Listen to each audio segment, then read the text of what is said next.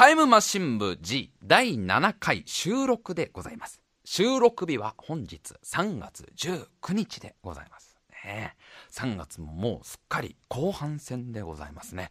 なんだかもう最近随分暖かくなってきまして、もう今日なんか最高気温が23度ということで、まあ随分暖かいというかもう若干暑いぐらいでございましたけど、えー明日は3月20日春分の日でございますから、もうすぐそこまで春が来ているというかもうむしろ春になってしまってるんじゃないかなと思う日でございます。まあこんだけ暖かければね、まあ来週再来週ぐらいには桜が見られるんじゃないかなと思う次第でございます。皆さんいかがお過ごしでしょうか。あのー私今日、まあ仕事に向かうとき、通勤列車に乗るとね、あのー卒業式に向かうのか、袴の姿の、袴の格好をした大学生がいらっしゃいまして、ああ、もうそういう時期か、卒業式のシーズンかなんて思いましたけど、もう終わってる方もいらっしゃるのかな？ちょうど今が卒業式ラッシュといったところでしょうかね。そうです。3月というのは、別れの季節でございます。まあ、春というのは出会いと別れの季節だなんて言いますけど、特にこの3月というのは、まあ、卒業式があるぐらいですから、別れの季節。もっと言ってしまえば、何かが終わる月なんでしょうね。まあ、何かしらこう続いてきたものが、一つ区切りを迎える月。それが3月です。学校にしろ、職場にしろ、何か一つ人生のターニングポイントになったりとか、続いてきたものがここで一旦終わる。それはなぜか。新しいものが始まるために一度終わる月なんですね。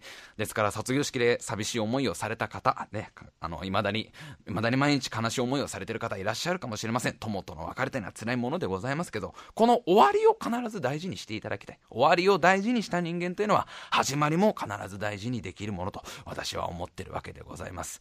まあそういうことで言えば、一つまた終わったものがあるんですね。この3月に。先週、ある一つの戦いが終わりました。長く長く続いた戦いでございます。この日本の国内でございますよ。日本の国内でずっと続いてきた悲しくも虚しい戦いがやっと終わりました。まあ皆さん、おそらくもう察していられる方も多いと思います。そうです。埼玉千葉戦争ですね。埼玉県と千葉県のそれはそれは長い戦いがようやく終わりました。どっちが、どっちが県として格上なのか。これをはっきりさせるために、廃藩置県以来ずっと続いてきた、長い長い戦いでございますよ。ねえ。皆さん、関東といえば、どこの県が一番最初に頭に出てきますか？関東と言われたら、東北の皆さん、関西の皆さん、九州の皆さん、北海道の皆さん、関東と言われたら最初に出てくるのは、それはまあ東京でしょ。それはそうです。それは分かってるんです。埼玉県も千葉県も分かってるんです。それは東京は何つったって、関東のトップです。関東だけではない日本のトップでございますから、それは最初に出てくるのは東京。じゃあ2番手はどこなんだ ?2 番手、次出てくるのは？これはまあ大体出てくるのが神奈川県ですよ。いいんですよ、これ。これも、これも分かってます。これも分かってるんです。まあ、神奈川県ってのはそれはもうもはやブランドですから。ね、横浜という強い強いブランドがありますから。それはやっぱりもう、東京との差ももうわずかなものでございます。いや、もうむしろ影の支配者だって言われてますからね。関東の裏番長神奈川でございます。次が問題ですよ。3番目。ね。じゃあ3つ目。3つ目関東。どこが出てくる？ここでどっちが出てくるんだ？埼玉と千葉の。これをはっきりさせるために、ずーっと戦ってきたんです。埼玉県の人間はずっと、いやー、埼玉の方が千葉より上だ、千葉より上だと言い続け、千葉県の人間は、いやー、埼玉より千葉が上だ、千葉が上だと言い続け、この不毛な争いはずーっと続いてきたわけです。埼玉も千葉も東京のベッドタウンでございますよ。ね？東京のいわば愛人でございますよ。東京がフライデーナイトのみ眠りに帰る街と言われてるんですよ。どちらがよりふさわしい愛人なのか、ね。どちらがよりふさわしいラマンなのか、これをはっきりさせるためにずっとずっと戦ってきたわけでございます。まあ、そういう私は、埼玉県出身でございます。ね。埼玉のメガロポリス、所沢という町出身でございます。皆さん、所沢、もちろんご存知だと思われますね。所沢といえばもう最先端科学技術の結晶都市でございますから、科学の粋を極めた町と言われてますから、ええ、所沢市民の95%は機械の体でございますからね。あの、金髪の美女とワンパクカウボーイハットがあの、銀河鉄道に乗って旅したのは、所沢に着くためだと言われてますから。ええ、西武ドームという巨大建造物がありまして、ね、まだもう、今の日本の技術じゃ作れないと言われてますよ。西武ドームなんていうあの大きい建物は。そう、古代の神々が人間たちのために作ったと言われている西武遊園地があったりとか、日本で初めて飛行機が飛んだ航空公園があったりとか、急に普通の情報を今、急に本当の情報を入れましたけど、私は埼玉県所沢市出身です。言ってしまえばもう、埼玉県の代表だと私は思ってますよ。埼玉県の代表として今日今喋っているつもりです。そして、目の前で先ほどからゲラゲラゲラゲラゲラゲラゲラゲラ笑っているこいつ、AD 笠原。こいつはなんと、千葉県出身なんですね。千葉県銚子出身でございます。銚子という町、皆さんあまり聞いたことないかもしれませんね。そう、なんつったって千葉県の銚子というのはあの、おとぎ話にしか出てこない町でございます。ね。日本昔話にとかしか出てこない、グリム童話とかにしか出てこない国ですから。千葉県の銚子というところは。ね。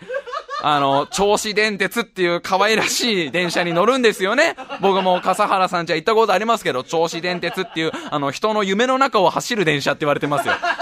ね、あのー、総武線かなんかで居眠りをすると1万分の1の確率で乗り換えることができるって言われている、あの、幻の電車に乗ってたどり着く町、千葉県銚子出身なわけでございます。そうなんです。なんと、もうこのラジオは言ってしまえば奇跡に近いですよね、そういう意味で言えば。埼玉県出身の人間と千葉県出身人間、出身の人間が同じものを一緒に作っている。これはもう大変なことであったわけですけどね。まあずっとずっと戦ってきたわけでございます。まあ AD 笠原さんとはもう出会ってかれこれ10年ですか。東京の専門学校でもう10年になってしまうんですね、出会ってから。いや、もうずーっと戦い続けてきたわけです。未だに毎日毎日殴り合いでございますよ。こうやってもうね、収録している間にも笠原さんはずっと私のことをスナイパーライフルで撃ってきてるんですよ。で、それを私は避けながら避けながら今収録をしてきているわけでございますよ。ねいやー、ま、もちろんね、笠原さん以外にも、まあ、あの、千葉県出身の方たくさんいるし、私以外にも埼玉県出身の方たくさんいますからね、もういろんなところでバトルをしているわけですよ。もうテレビでもバトルがあったりとか、雑誌とかでも特集組まれたりとか、それこそ私だってね、と今は東京に住んでますから、いろんな人に出会えますよ。ね、職場でもいろんな人に出会えます。えー、このラジオの企画なんかをやれば、いろんなリスナーの方々に、えー、会うことがありますよ。まあ、もちろん、出身も様々でございます。そのために私はもう握手をするわけですよ。あ、愛知県出身ですか？よろしくお願いします。あ、大阪出身ですか？あ、熊本出身ですか？遠いところからどうも。あなあ、あなたは石川県出身ですか？ありがとうございます。あ、千葉県。今あなた、千葉県とおっしゃいました。ああ、なるほど。ここでやったが100年目とは言ったもんでございますな。お互い分かってるでしょ。ここで蹴りをつけなければならない。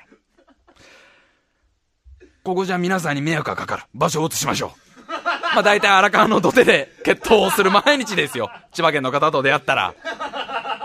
まあとにかくね、こう、埼玉、千葉、お互いの中にあるのは、どっちが上なんだ。それだけでございます。ね。いや、もう関東の3位じゃなくていいんです。47都道府県、46位でもいいんです。埼玉46位でもいいんです。47位が千葉なら、それでいいんです。千葉県の笠原君はこう思ってるわけです。46位千葉でいいよ。47が埼玉ならねと。ずーっとこうお互いがお互いをこう牽制し合ってこう戦い合ってきたわけでございますけどね。ただね、私だって辛いんですよ。もういい加減辛いんです。この不毛な争い。ね。同じ関東なのにね。同じ日本という国に生まれて、同じ関東というところに生まれて、なぜこうも争わなければいけないんだってのはもういい加減みんな薄々気づいてるわけですよ。もう、なかなか答えの出ない、このなかなか終わらない戦いに疲れ果ててるわけですよ。ね。こんだけさっきからね、千葉をディスってるように聞こえますけど、千葉には私は親戚が住んでおりますから。ね。このラジオでもちょくちょくネタに出てくるおじさん一家が千葉には昔から住んでおります。長年の友人も住んでいます。結構いろんな友達が結構千葉には実は多いんですよ。私の敬愛してやまない、もう私の永遠の場のマドンナでありますよ。麻生久美子様も。千葉県出身でございますから。ねそういう意味で言えば、千葉にはたくさんも素晴らしい方々が住んでいらっしゃるしね。まあ、今年初詣に行った成田さんだって千葉県ですよ。いや、あの時はもちろん素性を隠しましたよ。ええ、埼玉県出身だってバレたら大変なことになるから、埼玉県、埼玉県民はちなみに全員二の腕に埼玉っていうね、彫り物が入ってますけど、それをちゃんとこう包帯でぐるぐる隠していきましたけどね。ええいや、もう、そのね、成田さん以外にも行きたいところ、千葉たくさんありますよ。東京ディズニーランドも有名ですけど、まあそれ以外にもね、マザー牧場があったりとか、あの、東京ドイツ村っていうね、千葉にあるのに東京ドイツ村っていう、お前は、お前はどっちなんだっていうか、国すらもうわからないぞって。他にもね、あの、象がメインっていう珍しいテーマパーク、市原象の国っていうのがあったりとか。まあ、鴨川シーワールドがあったりとか、ね、日本最大のアスレチックで有名な清水公園があったりとか、まあ、レジャースポットが多いわけですし、それこそ私が小さい頃から大好きなバンダイの、えね、バンダイミュージアム、ミュージアムっていうのがあったりとかね、まあ、自然も大変豊かな県だと聞いておりますよ。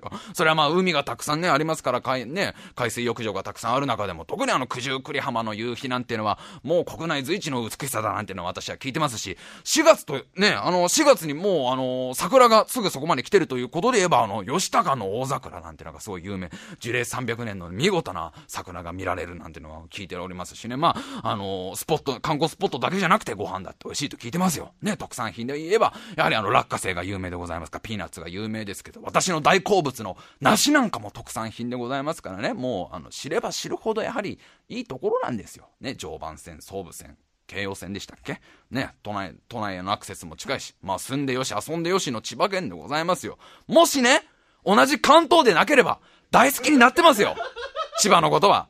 もし同じ関東でなければ、もし同じ時代に、同じ関東と、いや、もし千葉県がね、もし千葉県がそれこそね、あのー、シンガポールあたりにあれば、私は本当に年に4、5回は行きたいところになってますよ。ただね、同じ、同じ関東というだけでね、うん、こうまで争う運命なのかという、大変な悲しい、悲しい戦いだったわけですけど。ただ、ようやくこの戦いも終わりを迎えました。皆さん大変ご心配をおかけしました。皆さんも気が気じゃなかったでしょ。日本国内で。ね、幕末じゃあるまいし、戦国時代じゃあるまいし、未だに争ってる県があるってのはどうも皆さんね、なかなか、あの、眠れなかったでしょ、夜も。ようやく終わりました。この埼玉県千葉戦争。埼玉の完全勝利でございます。皆さんどうもありがとうございました。お、笠原さん、笠原さん、どうも、今まで、どうも、ね、心配をかけたけど、これからはまあまあまあまあ、あの、まあ仲良くやろうじゃないか。まあ今回の戦いは無事、埼玉の完全勝利ということで終わったわけでございますよ。ねちょうどこの戦いが終わったのが、先週の土曜日3月の16日でございます。もうこの3月の16日ってのはもう今後あの、日本の歴史の教科書に載るでしょうね。埼玉千葉戦争終結の日としてね。え、何があったか。あ皆さんあの、ニュースなんかでも最近はずっとやってますよ。ね、WBC のあのね、残念ながら優勝逃してしまったニュース、それ以上にと、あの、扱われているかん、ね、感じもしますよ。えキーワードは神奈川でございますね。そうです。あの影の支配者、神奈川が動いたわけです。その時歴史が動いた的なやつですよ。埼玉県と神奈川県が3月16日に同盟を結んだわけですよ。それはそれは、それはそれはがっちりと、強い強い同盟を結んだわけです。もうちょっと詳しく話しましょうか。何が起きたか3月16日に。3月16日に、埼玉県の、えー、主要鉄道である西武池袋線と、東武東上線。この2本は、まあ、埼玉県民の足でございますね。埼玉県民が本当によく使うこの2つの線路。この2つの線路がなくなったら埼玉県民はもう残す移動手段はカゴのみでございますから。カゴか牛車かどちらかになってしまう。もしくは西武バスですよ。この3つのまあ、選択肢になってしまうと言われるぐらい西武鉄道とこの東武鉄道っていうのは大事な線路なんですね。この西武池袋線と東武東上線がなんと、横浜まで一本で行けるようになったと。東横線との直通運転開始の日が3月16日でございますよ。どういうことかというと、私が育った埼玉県の所沢という町、ね、所沢駅から横浜まで一回も乗り換えずに行けちゃうわけですよ。これはもう、言ってしまえばもう強い強いパイプができたわけでございますからね。同じ線、ね、線路で一本繋がったっていうのは、これはもう三国時代で言えば義兄弟のちぎりみたいなものですから。もうこれからはもう埼玉県イコール神奈川県と言ってもね、これは何、過言でも何でもないわけでございますよ。え、この同盟によってさすがに千葉ももう埼玉県と争う力はなくなったと私は思うんですよね。ええでも今後はね、あの、神奈川と共にね、関東をどんどん盛り上げていけたらなと思ってるわけで、今、ゆくゆくはね、東京すらも飲み込んで、大きな 大きな一つの際の国を作れたらいいなと、私は思ってるわけでございますよ。いや、つうのもね、まあ、もう戦いが終わりましたから、戦いが終わりましたから言いますけど、正直、千葉には負けてました。いやいやいやいや、これは埼玉県民実は思ってたんです。口ではね、いつでもずっと、いやいやいやいやいやいや、千葉より埼玉の方が上で何を言うかね、何を言うかね、千葉よりは埼玉だよと言ってきましたけど、心の中では、少しばかり俺たちの方が分が悪いなというのはずっと思ってたわけなんです。というのもね、こう千葉県民の人と大体こうお酒の席とかでどっちが上なんだ、どっちが上なんだっていう口論になると最後に千葉県民が出すのが、だって埼玉海ないじゃん。この最終兵器を出すわけですよ。ね？このコロニー落としをしてくるわけですよ。ね？だい、あこ、今日は、今日はいい調子だぞ。今日はこの、このテンポで攻めていけば、絶対この千葉県を解き伏せることができるぞと思ったら、最後の最後で千葉県がポンと出すのが、だって埼玉海ないじゃん。千葉海あるもん。ね？このたんびに、埼玉県は悔し涙を流してきたわけですよ。ね。海がないと一言言われてしまったら、そこから先続けることができないんです。いつも海がないでしょと一言言われただけで埼玉県は撤退してきたわけでございますよ。ね。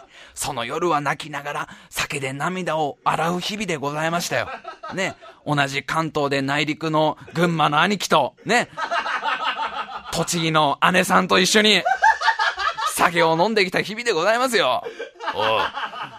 どうした埼玉まだ泣いて帰ってきやがって何があった？群馬の兄貴また千葉に言われました。言われたってお前まさか。そうです。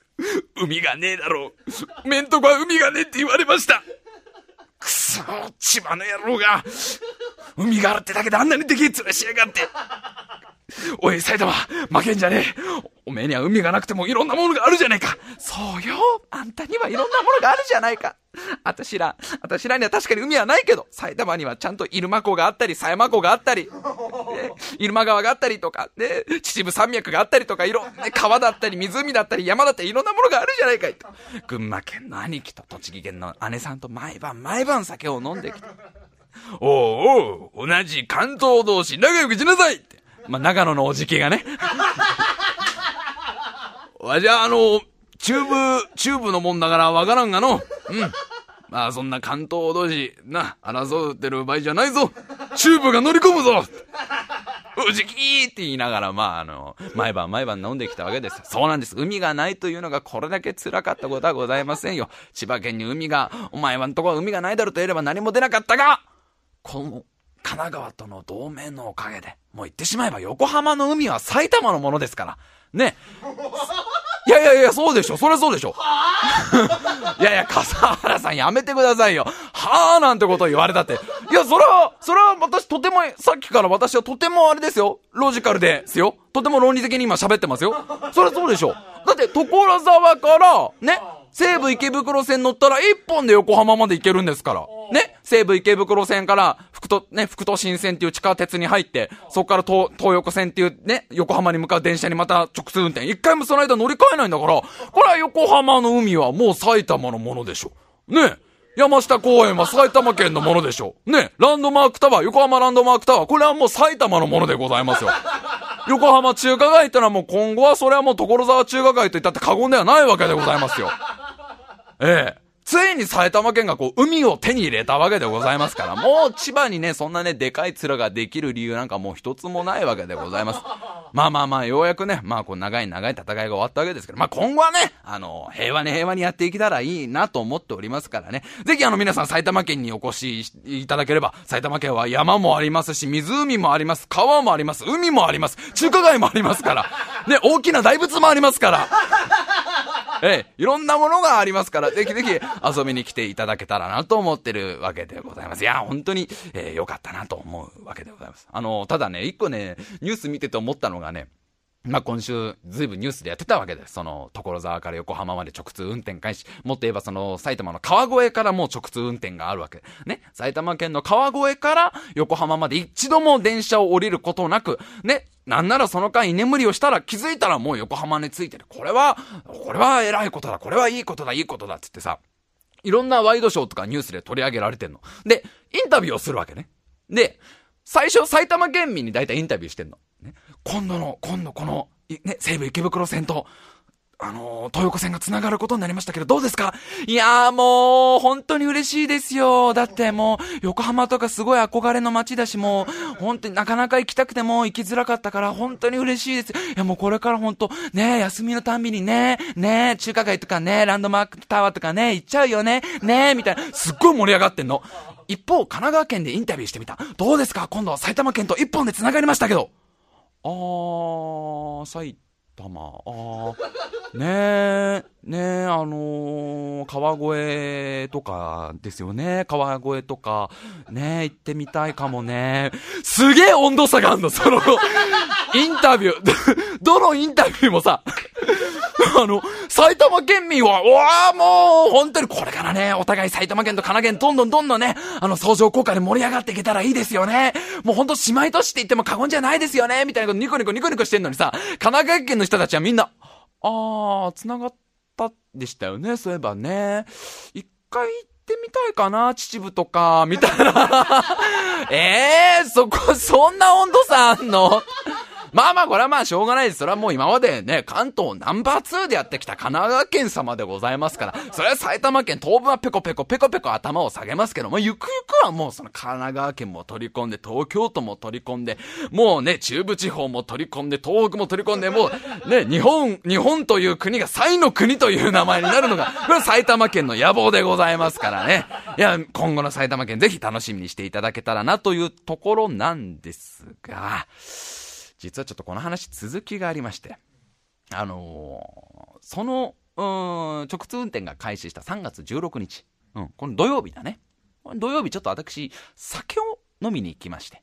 というのも、まあ、ちょくちょくね、このラジオでも話題に出ています、日本料理花、八丁堀にあるお店でございます。えー、もともとはタイムマシン部2という私たちがやっていた番組のイベントに、その、そこの店長、店長さんがね、店主さんが来てくださいまして、あそれから割と交流があって、まあ、ちょくちょくその、花にご飯を食べに行ってるわけですけど、ちょうどこの土曜日の夜も、あの、もしよかったら白井さん、今日食べに来ませんかというのをメールをいただきまして、ああ、それでした。じゃあ行かせていただきますと、花に行ったわけです。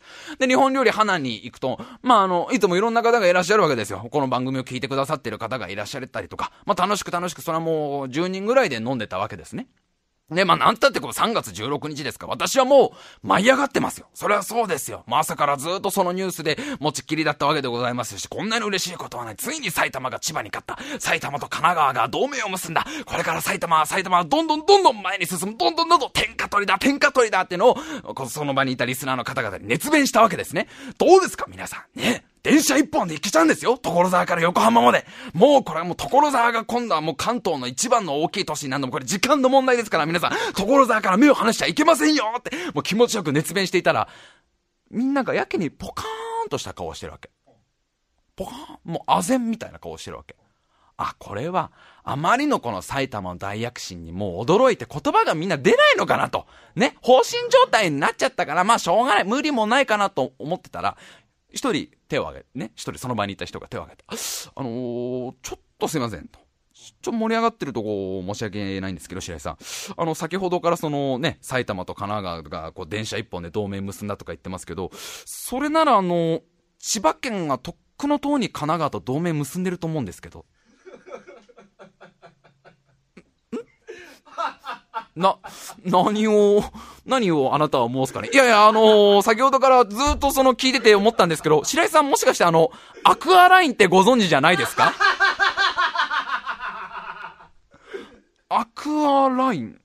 アクアラインですよ。あの、東京湾をこう横切る。ね？千葉県の木更津から、神奈川の川崎まで一本で行けるあの道路。あれもう15年ぐらい前からあるから、それこそ言ってしまえば15年前から千葉と神奈川同盟結んでますよ。なんだと、なに、いや、なんかあの、聞いてて、なんか納得いかないなと思って、あ、そうだ、アクアラインがあるからなと思ってたんですけど、そんなバカなじゃあ、埼玉が神奈川と同盟を結んで千葉に勝つと言って。笠原今お前何を、何を勝ち誇った笑みを浮かべてんだ。ねえ、そうなんですね。そうなんですってね。私は知らなかったわけですよ。ずいぶん前に歴史はもう動いていたと。私が知らない間にアクアラインという道路が出来上がって千葉と神奈川はもう結ばれていたと。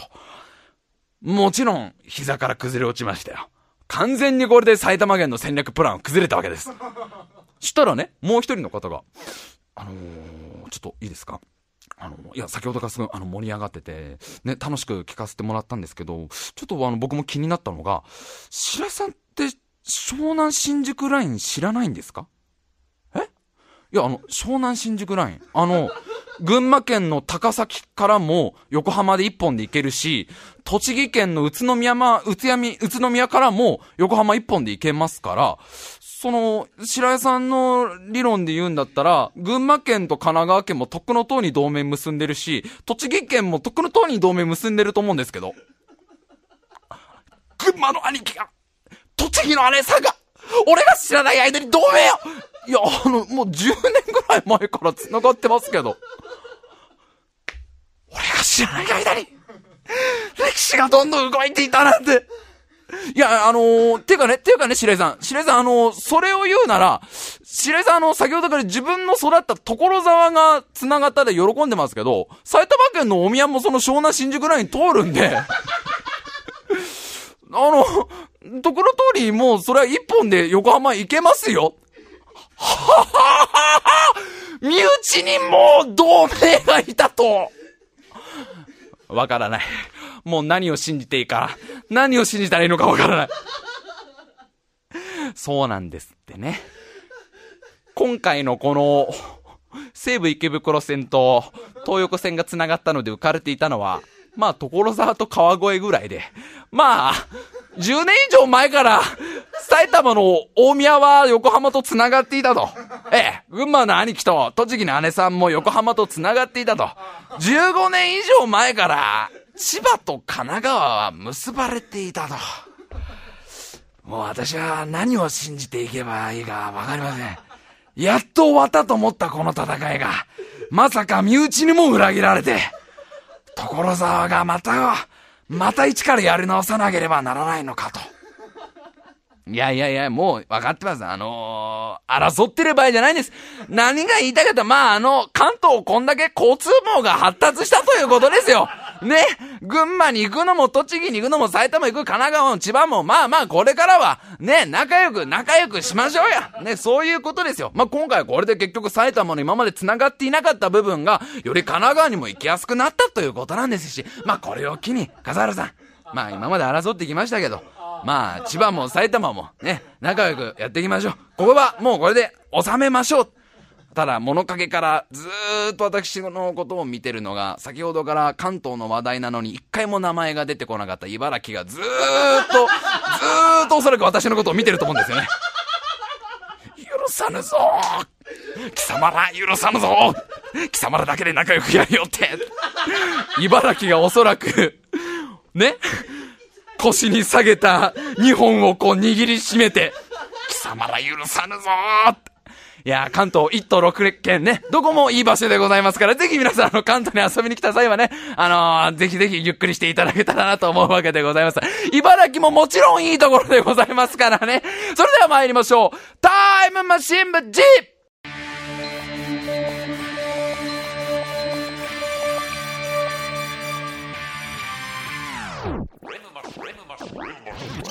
俺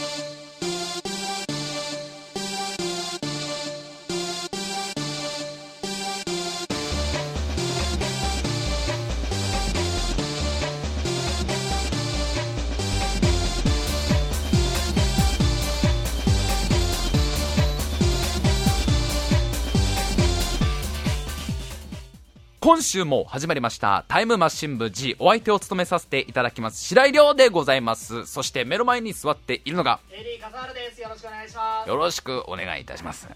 まあね笠原さん、まあ、今まで長く戦ってきましたけど、まあ、今後は埼玉も千葉も、ね、神奈川も東京も群馬も栃木ももちろん茨城も。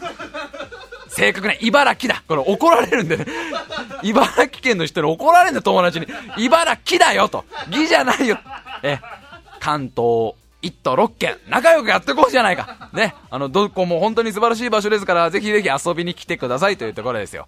あの、関東に住んでない人は今週どうすりゃいいんだという ね、今週の内容、ちんぷんかんぷんだよと思われる方もいらっしゃるかもしれません。本当に申し訳ございません。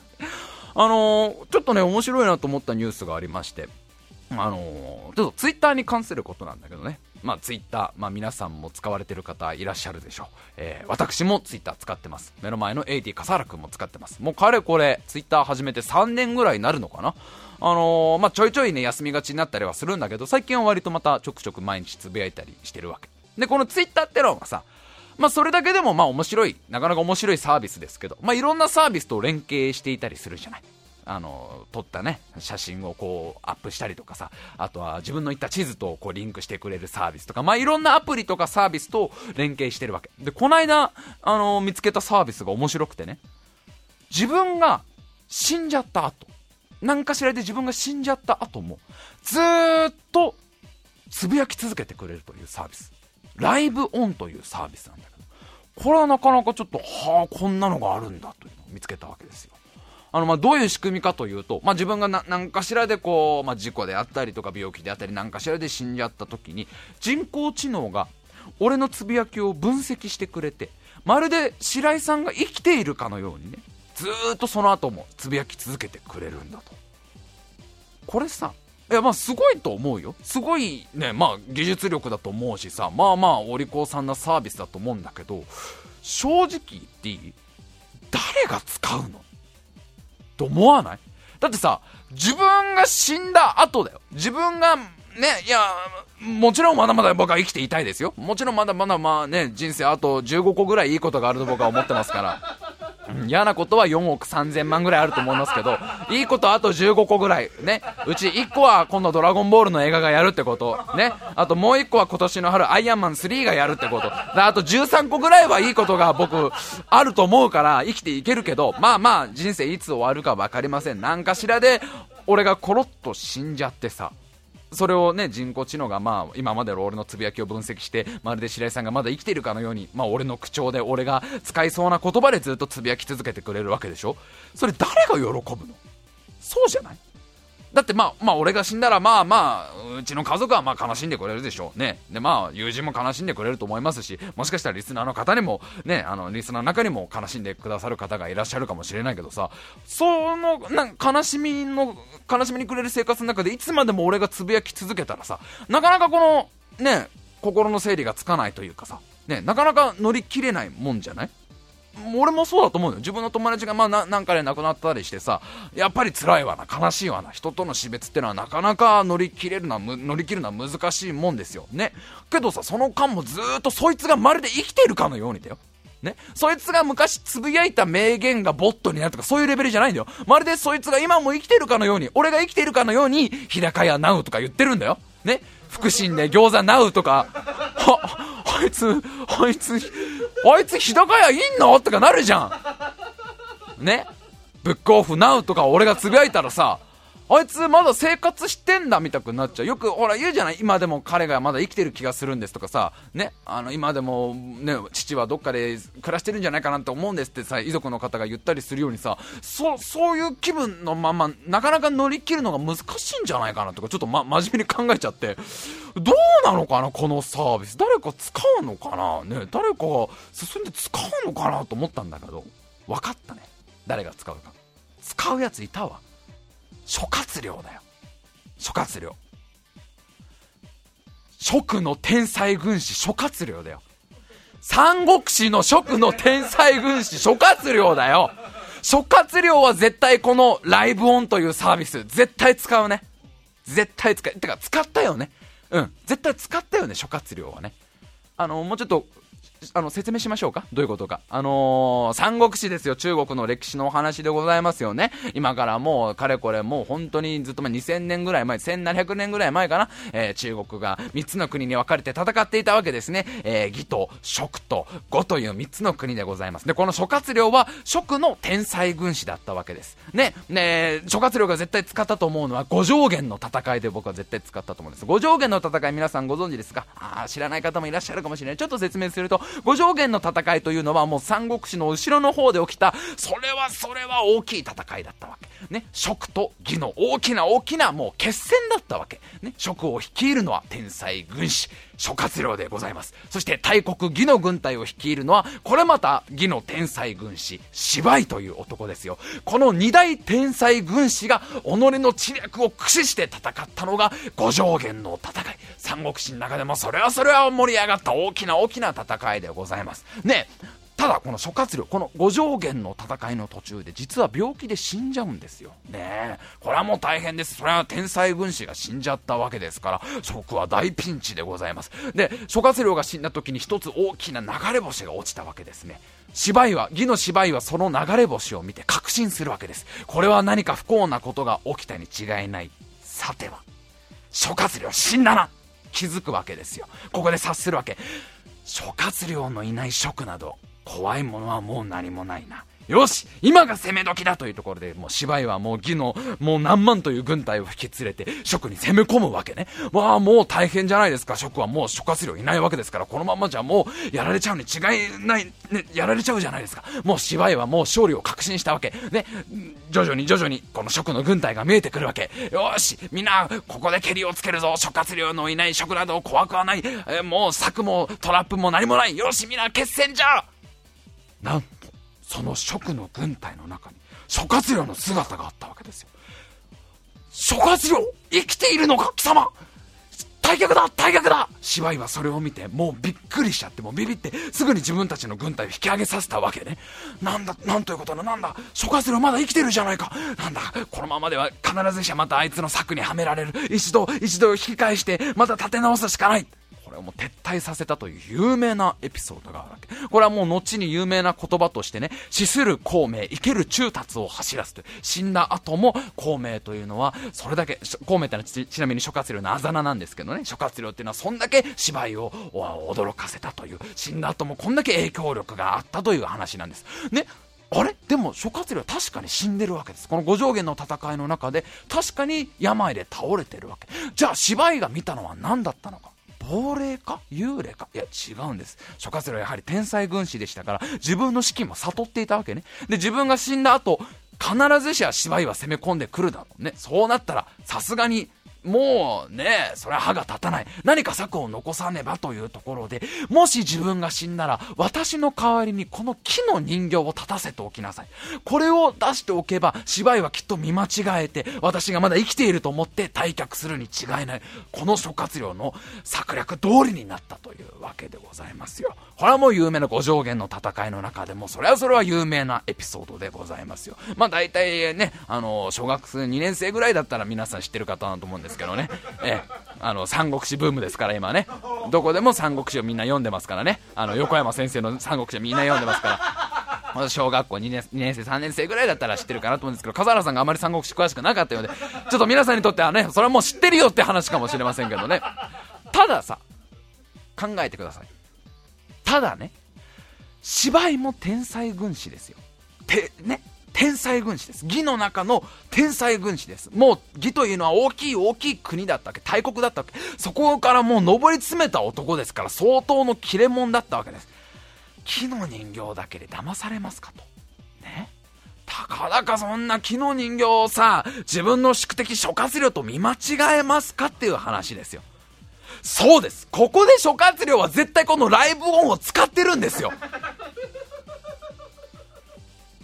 流れ星を見た義の芝居は諸葛亮の死を確信した。よし諸葛亮のいない職など怖いものも何もないわ。攻め込むぞ。よしもうこんなにテンション上がったらツイッターしちゃおう。よしツイートだ。今から攻め込むなうって。諸葛亮死亡なり拡散希望これで決着きっとつくと思うと思う人はリツイートみたいな感じで。ツイートしてたわけ。よっしゃーってツイートしてたら、もういろんな武将たちがタイムラインに書き込むわけね。いろんな義の武将とかも、ね、今攻め込んでるなうってか、ツイートタイムラインが流れてて、よみんな盛り上がってる盛り上がってると思ったら、そこに、諸葛亮のツイートが出てくるわけ。ね？伏兵ナウって出てくるわけ。はあ、諸葛亮ね、迎撃したい人はリツイート、諸葛亮より、はあ、諸葛亮生きてる諸葛亮がツイートしてるあいつまだ生きてるじゃないか退却だ退却だ。そうですよ。絶対に諸葛亮は自分の死期を悟った時に、いいですか？皆さん私が死んだことを悟ったら芝居は攻めてきます。ですから私の代わりにまずこの木の人形を立てるようにそしてこのライブオンというサービスを使うようにね。これに登録しとけばまるで私が生きているかのようにつぶやき続けますから芝居はツイッター中毒です。必ずしは私のタイムラインも見てるに違いません。騙されるに違いないでしょそうです絶対この今から千何百年も前にライブオンは大活躍しているはずだと思うんだよねあとね、もう一人ね、このサービスを使ったと思うのはね、日本でも使った人がいると思うんだよね。武田信玄。武田信玄も絶対使ったと思うんですよ。戦国武将のね、もう人気武将武田信玄。ね、彼も絶対このライブオンを使ったと思う。というのもね、1572年でございます。三方ヶ原の戦いという大きい決戦があったわけで、これは、えー、武田信玄と、えー、徳川家康の大決戦。で、武田信玄は無事に勝利するわけなんだけど、その次の年の1573年に、武田信玄は京都を目指す途中で病に倒れて死んじゃうわけ。だけどさ、ここで武田信玄死んじゃったら大変じゃない。時はだってもう戦国の世でございますよ。ね信玄のいない武田家なんてもう恐るに足らずだってこう攻め込まれちゃうでしょ。だから武田信玄はちゃんと遺言を残してるわけ。私が死んだら必ず3年間は隠し通せと。必ず3年間隠し通しなさい。じゃないとね、みんな攻め込んできちゃうから、ちゃんと私が死んだということを悟られてはいけないぞという遺言を残したわけ。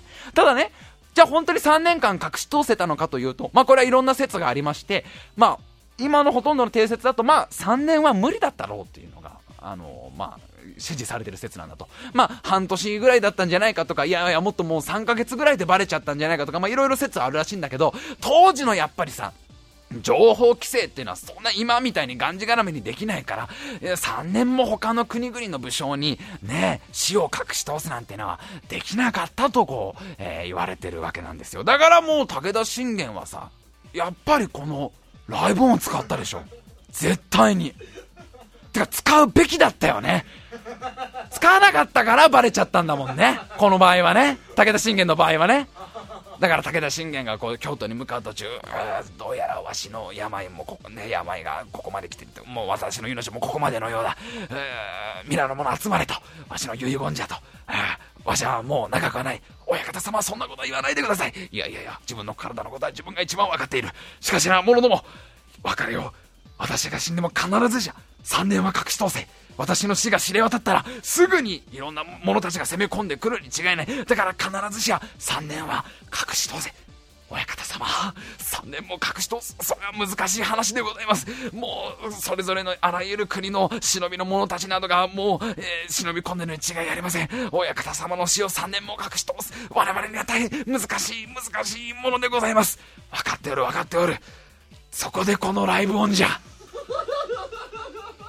このライブ音を使えば、まるで私が生きてるかのようにつぶやき続けることができる。親方様、いつの間にツイッターなど始めていたんですか？うん。実は、金中島の戦いの時に上杉謙信に教えてもらってな。謙信とは相互フォローの中じゃ。何かあれば、謙信を頼れよって。ねここでだから武田信玄がね、ライブ音を使っとけばね、武田信玄が死んだ後もね、あのー、ね、風林火山ナウとかね、ね、人は城、人は石垣だと思う人はリツイートとかね、勝頼が心配だなとかさ、和頼の息子のことね、黒雲の世話なう、黒雲って相場のことね、自分が乗ってた馬のことね、つぶやいとけばね、バレなかったんだけど、まあ武田信玄ちょっとライブオン使わなかったみたいだから、あの、その後すぐね、あの、まあ10年ぐらい、1582年ぐらいに武田家は滅びちゃったっていうね。だからね、ライブオン分かったどこに需要があるか。武将の皆さんです。武将もしくは軍師の皆さんは今のうちからライブオン使っといた方が、やっぱ何があるかわからないじゃないですか。三国の世は。ね、戦国時代は。だからこのライブ音を使っとけば、もう敵の国の武将を騙すことができますから、えー、ぜひ、あの、使っていただけたらなと思います。あの、そういえばさ、武田家といえばさ、あの、武田家の末裔って言ってるモデルの人知ってる？武田杏里さんっていうさ、女の人なんだけど、この人がさ、自分は武田信玄の末裔だってこう言ってるわけね。で、まあまあまあ、それはまあ、そう、そうなんのかもしれないし、まあわかんないけど、そうなんですかぐらいしか思ってなかったんだけど、怒っちゃった人たちがいて、それがね、武田家の末裔の会があるんだよ。武田家九音会だったかな？武田家九音会っていう、その、武田家の末裔の人たちが作った教会みたいのがあるんだけど、そこの会が、いやいやいやいや、そんな人いませんよ。武田杏里さんは私たちの情報ではそんな武田信玄の末裔じゃないですから、ダメです、そんなこと言っちゃうみたいなことで、なんかこの揉めてるらしいの、今、この武田杏里さんと、この九音会が結構ややり合ってるっぽいのね。で、まあそれ今、1ヶ月ぐらいニュースになったのかな。で、はあ、そんなことあんだと思って、ちょっと調べてみたの。どんな人なのかな、武田杏里さんね。武田信玄の末裔っていうぐらいだから、そりゃもう甲斐の虎と呼ばれた男ですから、どんな人出てくんのかなって。で、Google で調べたら、まあさ、出てきた画像が、まあ今風の、あのお姉ちゃんなのよ。ね、ちょっとギャル風のお姉ちゃんが普通に出てきて、まあ正直ちょっとどっからどう見ても武田信玄感はね、ないわけね。けどこれは、まあ、武田杏里さんが実際どっちなのかは正直わかんないですよ。本当なのか、ね、嘘なのかはわからないけど、これ一個思ったのがさ、本当だとしても、そもそも、武田信玄の顔がさ、あんまパッと浮かばないじゃん。だからさ、多分、本当に武田信玄の子孫ですって出てきても、あー、そうなんですか、ぐらいにしかならないと思うんだよね。で、そういう意味で言えば、織田信成選手の感動はすごかったよね。フィギュアスケートの織田信成選手が出てきた時の、あの人さ、織田信長の末裔じゃん。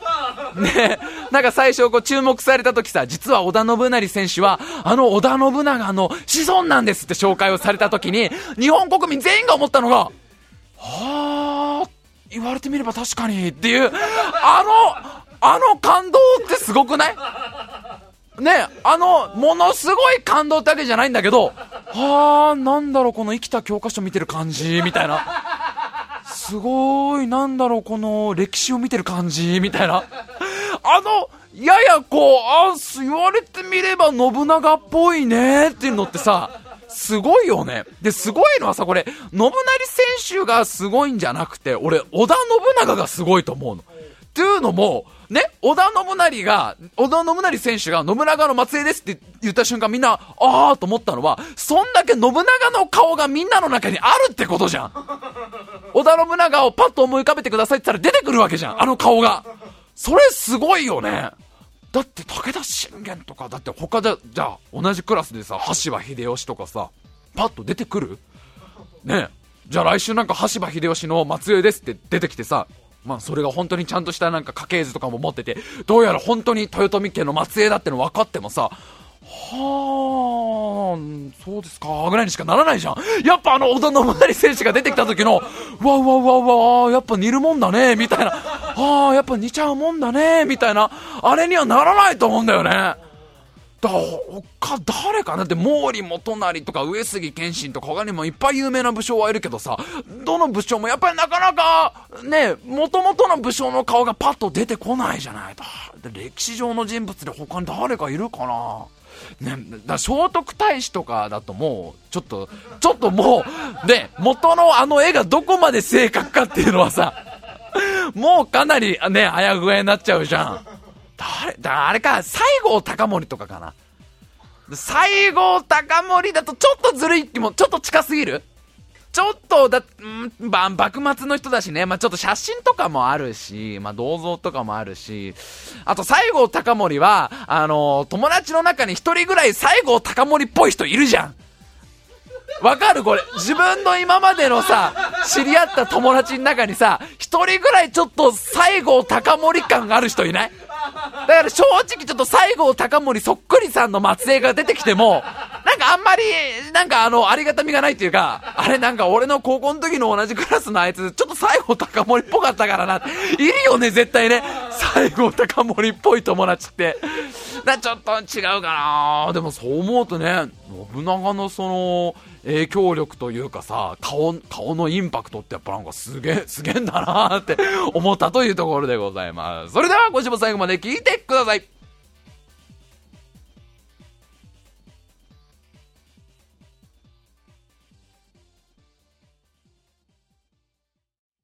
あのもう一個ね、ちょっとね、IT に関することで面白いと思ったニュースがありまして、キープという海外の会社があるんですが、キープという会社。ここの会社が作った、えー広告がなかなか面白い。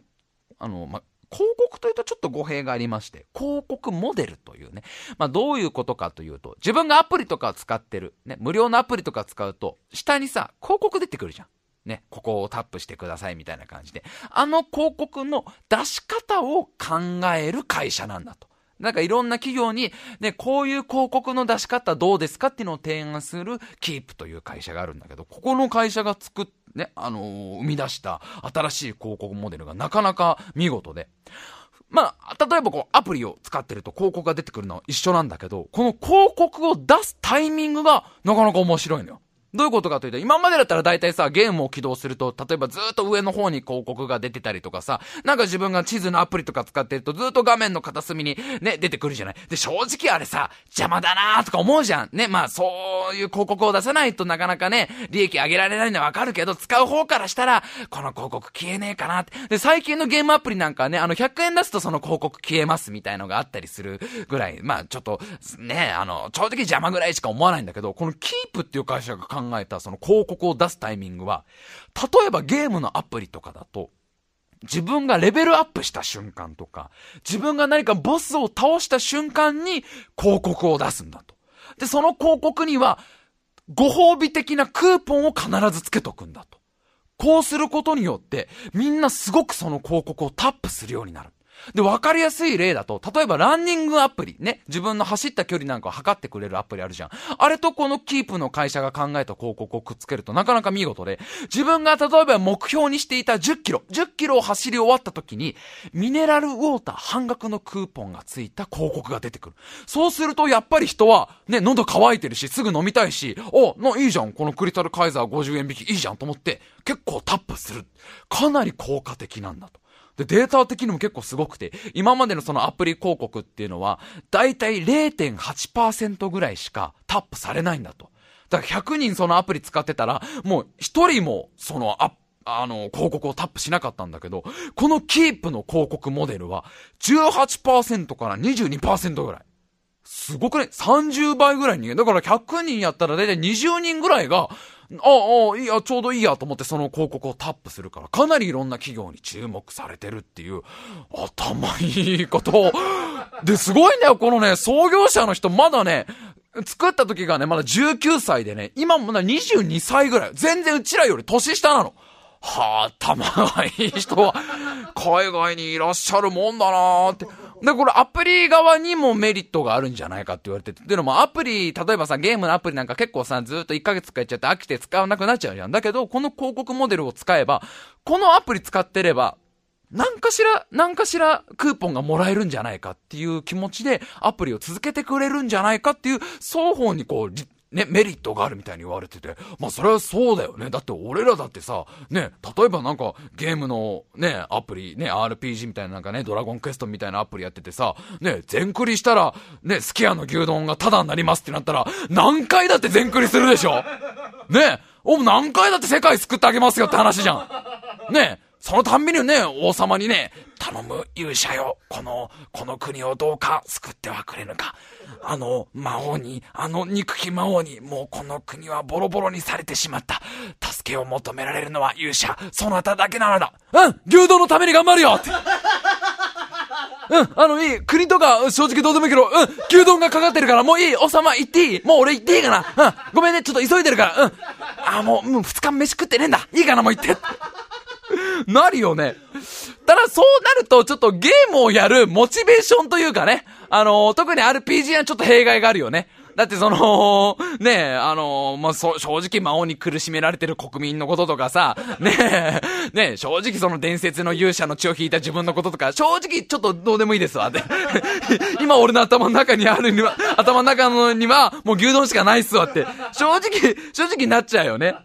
ねえ、例えばさ、その広告って言ってもいろんな広告がありますからさ、あの、最近よくあるのが、あの、ちょっとエッチな本の広告。わかる？結構見かけない？あの、タップすると続きが読めますみたいなさ、あの、エロ漫画広告結構見かけるよね？いろんなアプリとかで。あれとかもさ、普段なかなかね、なかなか見ないじゃん。まあ俺なんかもタップしたことないけど、俺もこのね、キープの広告と結びつけたら相当ね、ね、もし、もしあなたが、この国のお姫様を助け出したら、このエッチな漫画がタダで読めますってなったら、全然頑張れるでしょ。全然魔王からお姫様助け出せるでしょで、お姫様が、ありがとうございました、勇者様。あなたのおかげで私は、助けて、私が助けていただいて本当にありがとうございました。どうか勇者様、私をお嫁様にしていただく。あ、ちょっとごめん、急いでるからいいごめん。ごめん、あのお姫様帰れるよねもう自分で帰れるよねもう大丈夫。あの、タイマー、タイマーあげるから、うん、薬草もあげるからいいちょっと俺もう、うん、母ちゃん帰ってきちゃうからさ。母ちゃん帰ってきちゃうから、ごめんごめん。お姫様は大丈夫ですね。あの、今度じゃあおお嫁さんには今度してあげるから。うん、うん。ごめんね、ごめんね。つ な、なるよね。動機がちょっとね、動機がちょっとね。いやだからもっと例えばシリアスなストーリーもんとかはまずいよね。なんかその、主人公たちは、あのー、生物兵器実験によって生み出された4人の超能力者たちであるみたいなさ、研究所から脱出した彼らは、もう帰るべき場所もなかった。しかし、それぞれに戦う、戦う理由を胸に秘めていた。ね、一人は己のため、一人は愛する者のため、一人は復讐のため、一人はファンタグレープのため、みたいな。あれ？なんか最後ちょっと違うやついなかった今。あれ？なんか、なんか、俺は、俺はこの戦いを通して自分が何のために生まれてきたのかを知りたいんだ。私は愛するあなたを守るためにこの力を使うわ。俺は自分の体をこんな風にしたあいつらが許せない。俺は早くファンタグレープが飲みたいファンタグレープがお前、半額になるんだよ 研究所をぶっ潰せばよいろいろ、このゲームアプリはさ、ちょっとこうまずい感じがするよね。動機の部分大事だから RPG って、どんだけその世界観自分が乗っかれるかだから、かなりぶち壊しになる可能性はあるよね。いやー、でもね、なんかね、でも日本の企業ももうどんどんこのキープの、キープっていう、まあ、会社名でもあり、サービス名でもあるらしいから、キープってのは結構なんか連携してるらしいんで、見かけたらみ、皆さんぜひ試してみてはというところでございます。さあ、今週はコーナーやります。えー、入国タイムマシン部王国ということでね、えー、この、日本に居場所がない皆さん、ね、今週は散々埼玉県と千葉県争いましたけど、もう埼玉にも千葉にも東京にもどこにも居場所なんかないよという皆さん、ね、ぜひタイムマシン部王国に、王国の国民になってみてはいかがですかというところで、えただ、この、このタイムマシン部王国、ただでは国民になれます。あなたがふさわしい人間か、タイムマシン部王国の国民にふさわしい人間かを、えー、知りたいのでアピールをしてくださいというコーナーでございます。メールたくさん届いております。それでは、どんどん紹介していきましょう。まず1通目。ラジオネーム、命がけで戸田に来て。僕は人の目を見て会話をすることができません。上司や同僚とはもちろん、友達や家族とも目を見てコミュニケーションが取れないのです。そればかりか、最近ではゲームキャラとも目を合わせることが難しくなってきたのです。この間も 3DS のお色気忍者ゲームを買って遊んでみたところ、ゲーム中の女の子がカメラ目線で決めポーズをしてきた時は、うわっと言って目をそらしてしまいました。こんな僕でもタイムマシン部王国に入国できるでしょうか入国です素晴らしいね。もうね、あのー、人の目を見て話せないってのはこれデフォルトなんです。これ、これぐらいはもう全然当たり前なんですけど、ついにあの、ゲームキャラクターとも目を合わせることができない。なかなかですよ。そのうちあの、命がけで戸田に来てさんはね、おそらくあの、人の顔に見える壁のシミとも目を合わせられなくなると思いますんでね。ぜひぜひね、あの、今後の成長もね、楽しみでございますね。入国決定でございます。えー、続いての、えー、入国志願者はこの方。ラジオネーム、僕は時給が少ない16歳。中学校を卒業した僕は県内そこそこの男子校へ進学しました。ある夏の日、ジョジョを買いにブックオフへ行った日のことです。ブックオフで中学時代に同じクラス、同じ部活の知り合いに会ったのです。おう、お前も来てたのか？僕、あ、うん、うん。久しぶりにだね。卒業式以来かな。何言ってんだよ。このクラス会であったろ？知り合いに聞くと、一週間ほど前にクラス会があって、幹事を務めた委員長が、31人全員集まれたと言っていたので、僕も呼ばれたと思っていたとのこと。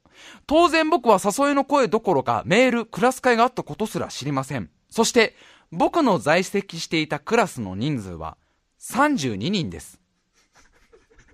そう、花から数に入っていなかったようです。その場はなんとか切り抜けましたが、家に帰ってジョジョを読む前に枕を涙で濡らしたのは言うまでもありません。ねえ、この、おそらくね、メガネっ子委員長はすごくにこやかな顔で言ったんだろうね。31人全員集まれたよみたいな感じで多分お酒のね、お、多分いい子なんだよ、この委員長はね。ただね、もともと32人なんだよね。このクラスはね。ねえ、委員長、そこの数間違えちゃいけないんだよ。入国ですおめでとうございます入国ですえー、続きまして、ラジオネーム、リンボク。僕が小学校6年生の時の話です。僕には当時好きな女子がいました。その子にどうしても気持ちを伝えたくて手紙を書きました。書いた手紙を彼女の家のポストに入れました。すると、なんと、次の日から保健室登校になってしまいました。その後先生に呼ばれ、複雑な心境で話を聞く僕。未だにそのことを笑い話にされます。いつもその女の子の近くを通るたびにその淡い記憶が蘇ってきます。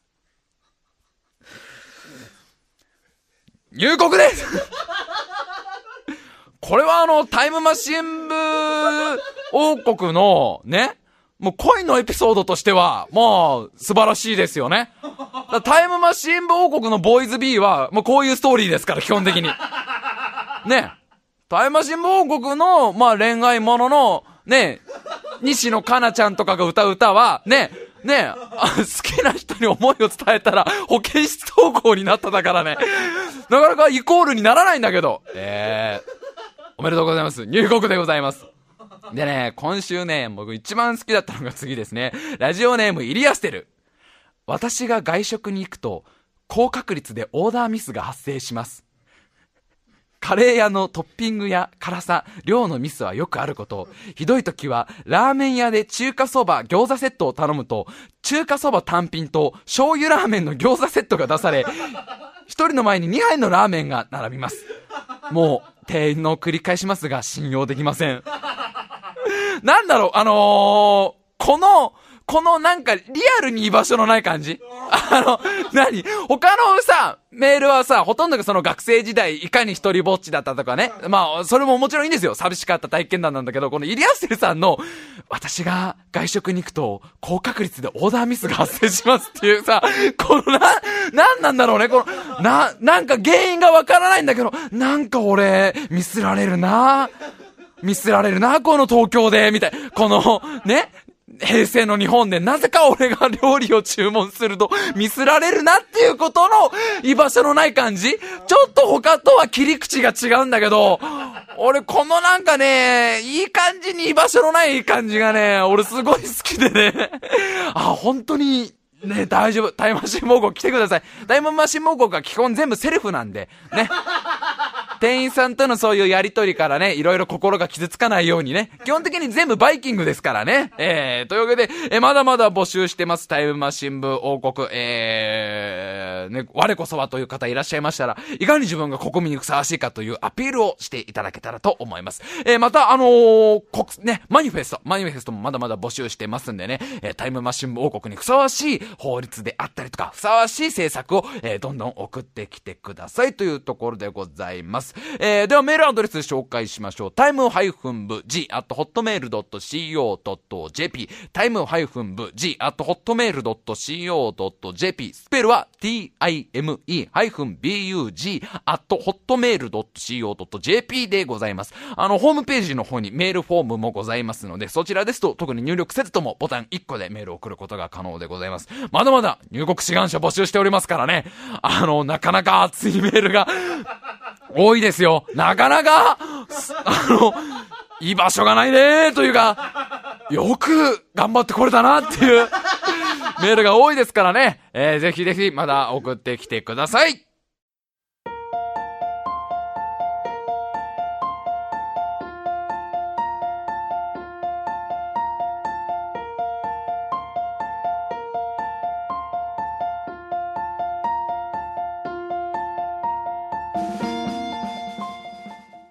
さあ、今週も長々と喋ってきたわけでございますけどね。まあ、埼玉も千葉も仲良くやっていきましょうと。一都六県、仲良くやっていきましょうね。関東エンジンを組んで、仲良くやっていきましょうというところですよ。あのー、ほんと今度ね、茨城特集組まないと。うん。タイムマシン部 G で茨城特集を組まないと、本当にこれは申し訳ないですよ。本当にね、組みましょう、特集組みましょう。え、あのー、ね、あのー、お、あのー、そういえば、すごい、あの、おめでたいメールをいただきまして、リスナーの方で漫画家デビュー。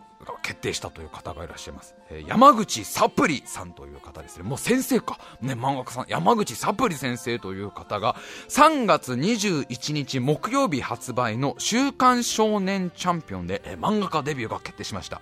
漫画のタイトルが、あの頃のお姉ちゃんはもういないという漫画でございます。あのー、僕ね、この山口サプリ先生ね、あのー、覚えてます。あのー、本当に初期の頃からね、メールをたくさんくださった方でね、あの嬉しいね。いや、これは本当に嬉しいですよ。